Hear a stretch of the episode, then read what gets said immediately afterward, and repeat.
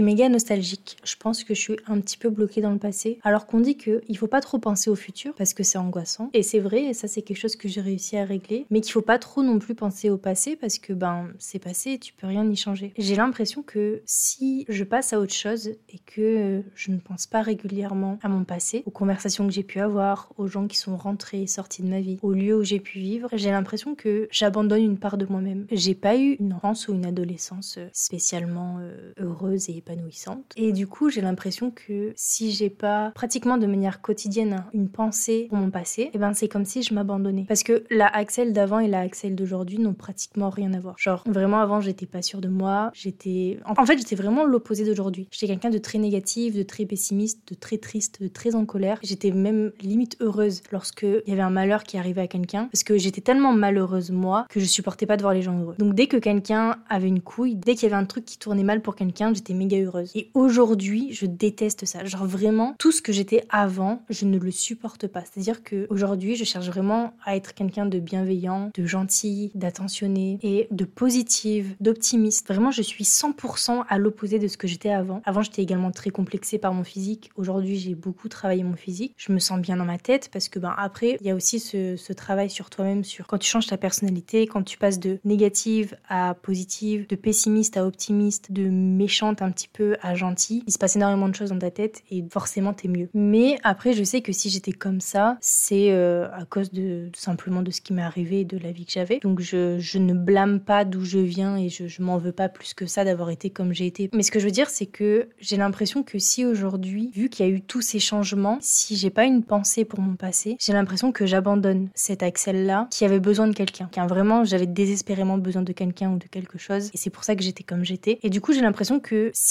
aujourd'hui, j'ai pas une pensée pour mon passé, j'abandonne cette nana-là qui avait besoin d'aide, qui avait besoin de quelqu'un. Parce que aujourd'hui, bien dans ma peau, oui, je suis bien dans ma tête, oui, j'ai beaucoup plus confiance en moi, oui, euh, j'ai réussi à, devenir une personne que, que moi j'apprécie, ce qui n'était pas le cas avant non plus. Mais vous voyez, vu que j'ai réussi à faire tout ce parcours-là, j'ai l'impression que je laisse tomber cette personne-là qui avait besoin d'aide pour devenir la personne que je suis aujourd'hui. C'est un peu schizo, j'ai l'impression, mais c'est comme si vraiment il y avait deux personnes, deux Axel, celle du passé et celle d'aujourd'hui, et que si je ne pensais pas à mon passé, si je n'étais pas nostalgique, eh ben je l'abandonnais. Et je peux pas abandonner une partie de moi qui ne rêvait que d'une seule chose, c'est que quelqu'un soit là pour elle. C'est comme si du coup aujourd'hui j'étais la personne dont j'avais besoin avant. Et d'ailleurs on le dit, hein, on devient l'adulte dont on avait besoin quand on était enfant. Mais du coup c'est ce qui fait que je suis quelqu'un de très nostalgique sur absolument tout. C'est-à-dire que des fois vraiment je peux regarder mon appart et je peux avoir les larmes aux yeux en me disant punaise, avant euh, tu vivais dans 20 mètres carrés euh, sur un matelas troué, euh, sans chauffage, parce que j'avais pas d'argent pour payer le chauffage. Et du coup, vous voyez, tout le temps, à chaque fois que je regarde un truc ou que je prends le temps de vivre le moment présent, et ben en fait, je me compare à mon passé. Je me dis, putain, tu te souviens, avant c'était comme ça, putain, avant t'étais comme ça, avant il se passait ci, avant ça, avant ci, avant ça. Et du coup, c'est ce qui fait que dans tous les moments présents, lorsque je manque vraiment dans le présent, je suis méga nostalgique et limite triste. Parce que je vous ai dit, j'ai fait cette dissociation entre la personne que j'étais avant et celle que je suis aujourd'hui. Et du coup, limite, je suis triste que la Axel du passé ne vive pas ce que moi je vis dans présent. C'est complètement schizo. Je suis en train de faire un podcast méga schizophrène. J'ai pas du tout écrit, donc c'est peut-être pour ça que ça part un peu en couille. Mais tout ça pour dire que je pense que je suis un peu bloquée dans le passé et que je refuse de tourner la page pour ne pas abandonner la personne que j'étais avant. Et du coup, c'est ce qui me rend tout le temps un peu triste ou nostalgique. Et je trouve ça un peu dommage. Dites-moi que je suis pas la seule